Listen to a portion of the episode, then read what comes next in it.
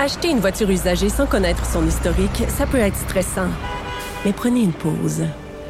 Et procurez-vous un rapport d'historique de véhicule Carfax Canada pour vous éviter du stress inutile. Carfax Canada. Achetez l'esprit tranquille.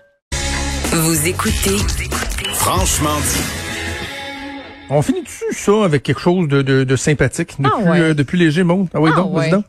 OK. Euh, on va y aller avec euh, un, un procès qui a euh, attiré euh, l'attention en 2018 à peu près.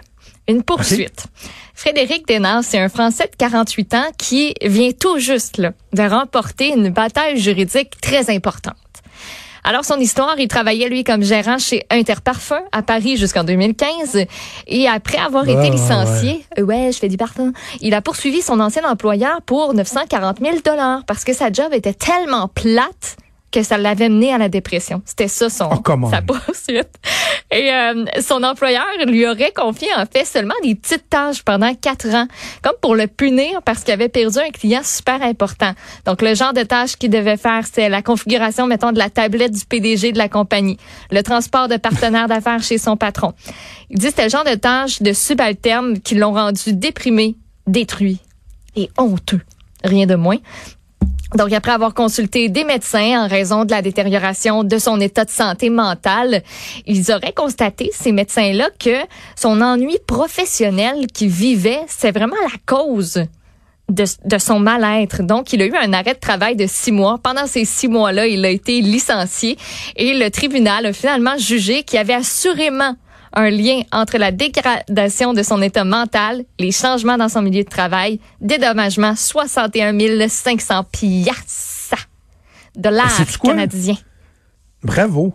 Bravo, j'ai évolué. Euh, en une minute et demie, j'ai évolué à t'écouter raconter la nouvelle parce qu'en même temps, tu dis, le gars qui demande un dédommagement euh, de, de cette grandeur-là parce que sa job était plate, c'est Ouais. une chose, mais il existe une notion du, dans le droit du travail de congédiement déguisé. Là. Ouais. Tu sais, donc, si lui est capable de faire la preuve qu'il y avait d'autres responsabilités, mais que là, pour le, le punir ou, euh, tu sais, pour lui, lui, lui, lui c'est ça, le punir d'avoir perdu un client, ils l'ont poussé tellement à, l'ennui en espérant que le gars sac son camp pour pas payer des indemnités de départ et tout ça. Ça existe, ça, dans le droit du Ouais. travail. Tu pas le droit Et- de faire ça. là.